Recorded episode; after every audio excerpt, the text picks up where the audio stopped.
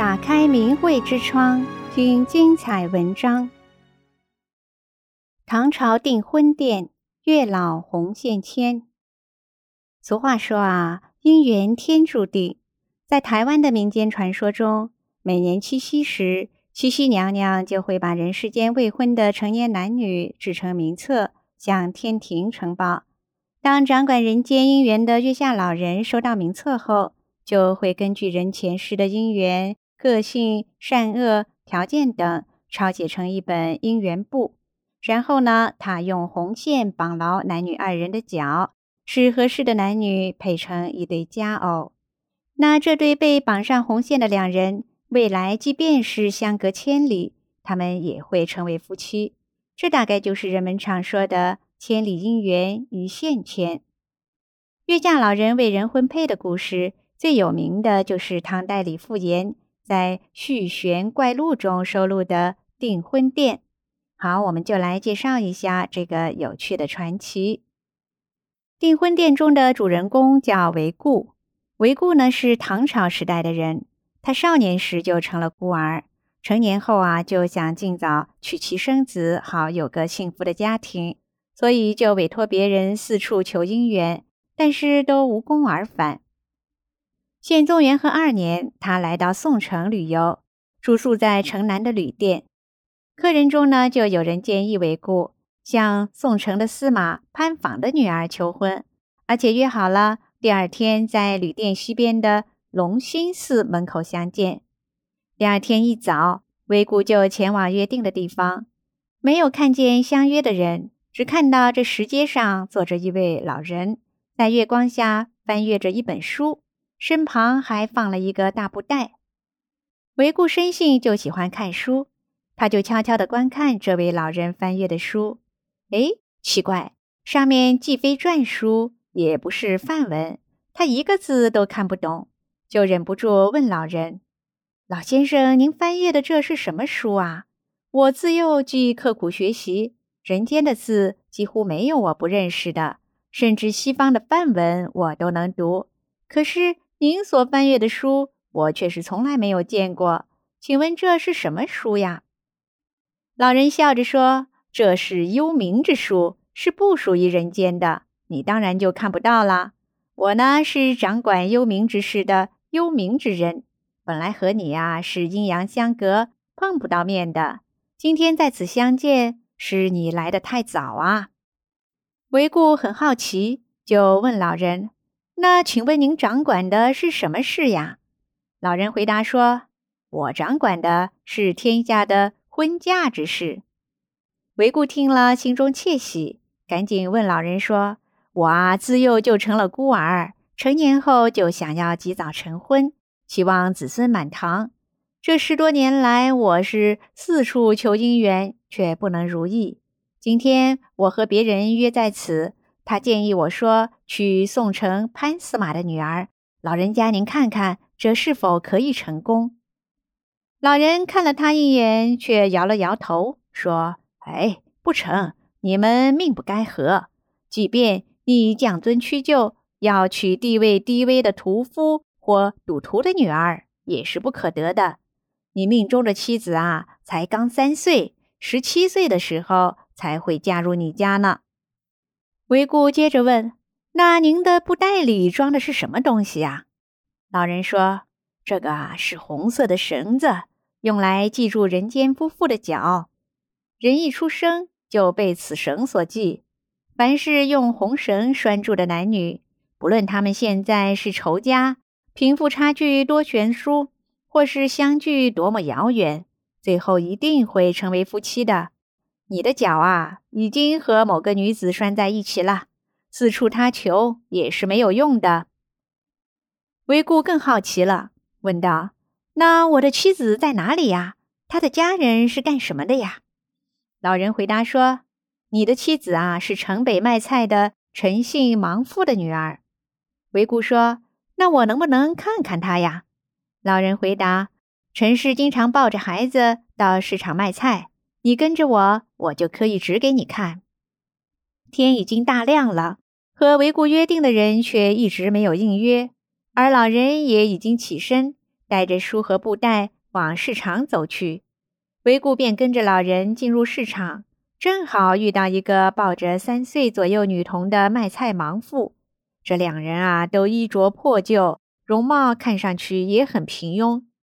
老人对维固说：“这个盲妇手里抱的小女孩，便是你将来的妻子。”维固一听，气坏了：“这个又穷又丑的小女孩，怎么能配得上自己呢？”他就很生气地说：“呀，我能杀掉她吗？”老人却说：“哎，这可不行。这个女孩啊，命里是要食天禄的。”将来她会因子而贵呢，绝不可以杀。说完，老人就不见踪影了。维固气不打一处来，就骂道：“这个老鬼妖的妄言如此荒谬！我好歹也是生于士大夫之家，婚嫁须门当户对，或者至少是个美女吧？为什么要娶一个瞎眼老妇丑陋的女儿呢？”于是啊，就命令他的家奴去杀掉那个小女孩。家奴刺了女孩一刀以后，不忍再下手，就赶快跑掉了。幸运的是，小女孩逃过一劫，只是在他的眉间留下了一道伤疤。后来维固多次求姻缘，却始终没能如愿。又过了十四年，维固借助父亲的荫庇，在襄州军任使。襄州刺史叫王泰，就让维固做专门审理诉讼的司马员。刺史很欣赏维固的才能，就把十七岁的女儿嫁给了维固。此时的女儿贤惠静淑，容色华丽，可是呢，她的眉间却经常贴着一朵花饰，即便是在沐浴或者闲处的时候都不会除去。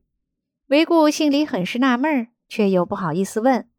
又过了一年多，维固才猛然想起当年他让家奴到菜市行刺的事。想起老人和他说过的预言，于是就去问妻子。妻子这才道出了真相。他的妻子流着泪说：“我啊，其实只是刺史的养女。我的父亲呢，曾经是宋城的县令。他去世的时候，我还在襁褓之中。后来，我的母亲和兄长都相继过世了，只留下一个庄园在宋城的南边。我和保姆陈氏就一同住在那儿。”因为住处离市场很近，陈氏就以卖菜为生。但三岁的时候，保姆抱我在市场卖菜时，我被歹徒刺到眉心，如今伤痕还在，所以常贴着花饰遮掩。七八年前，在卢龙任节度使的养父收养了我，后来就嫁给夫君为妻。维固惊讶极了，赶忙问道：“那陈氏是不是有一只眼睛失明啊？”妻子回答说：“是啊，你怎么知道？”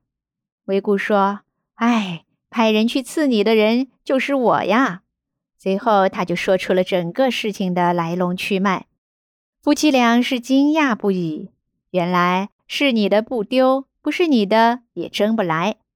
两人深深地感到姻缘原来是冥冥之中早有注定，就越发的彼此尊重，更加珍惜这段感情。后来，他们生了个儿子，取名叫坤，官至雁门太守。韦固的妻子呢，也被封为太原郡夫人。这件事情在当地流传开，人们都说韦固遇到的就是月老神君了。于是，把韦固在宋城住过的那家旅店命名为订婚店。明朝有一部书叫《增广贤文》，里面有句话说：“一日夫妻，百世姻缘。”百世修来同船渡，千世修来共枕眠。可见姻缘之事啊，是终不可违。维固虽然不肯承认因果的安排，却也不曾想到那位老人所指定的妻子，老妇怀中的丑女孩，竟然后来出落的容色绝丽、贤惠尽淑。他当时为了追求门当户对和外在的美貌，还派人行刺小女孩。除了造成小女孩被毁容外，却并没有改变与他成为夫妻的结果。当然啦，维固行刺是做坏事，他需要对妻子偿还。不过呢，可能两人之间也存在着其他的渊源，两个人不知道哪一世种下的因果，可能也因此而了结了。当今社会世风日下，两性关系混乱，男女双方互相嫌弃，你争我斗，离婚已经是稀松平常的事了。更有甚者，在婚姻中不忠实，各自出轨。在中国几千年的文化中，男女有别的深刻内涵，包括着对家庭与社会的责任，以维护传统与社会风气。可是当今有多少人能懂啊？听了《续弦怪录》中订婚店的这个故事。真是让人不由感叹，感情和婚姻在冥冥之中是早有定数的，不是人为做点什么就能改变的。但是呢，也有很多故事告诉我们，若能做个好人，多积福德，往往能有转机。即使不好的婚姻，可能也会有个美满的结局。那么您认为呢？订阅明慧之窗。为心灵充实光明与智慧。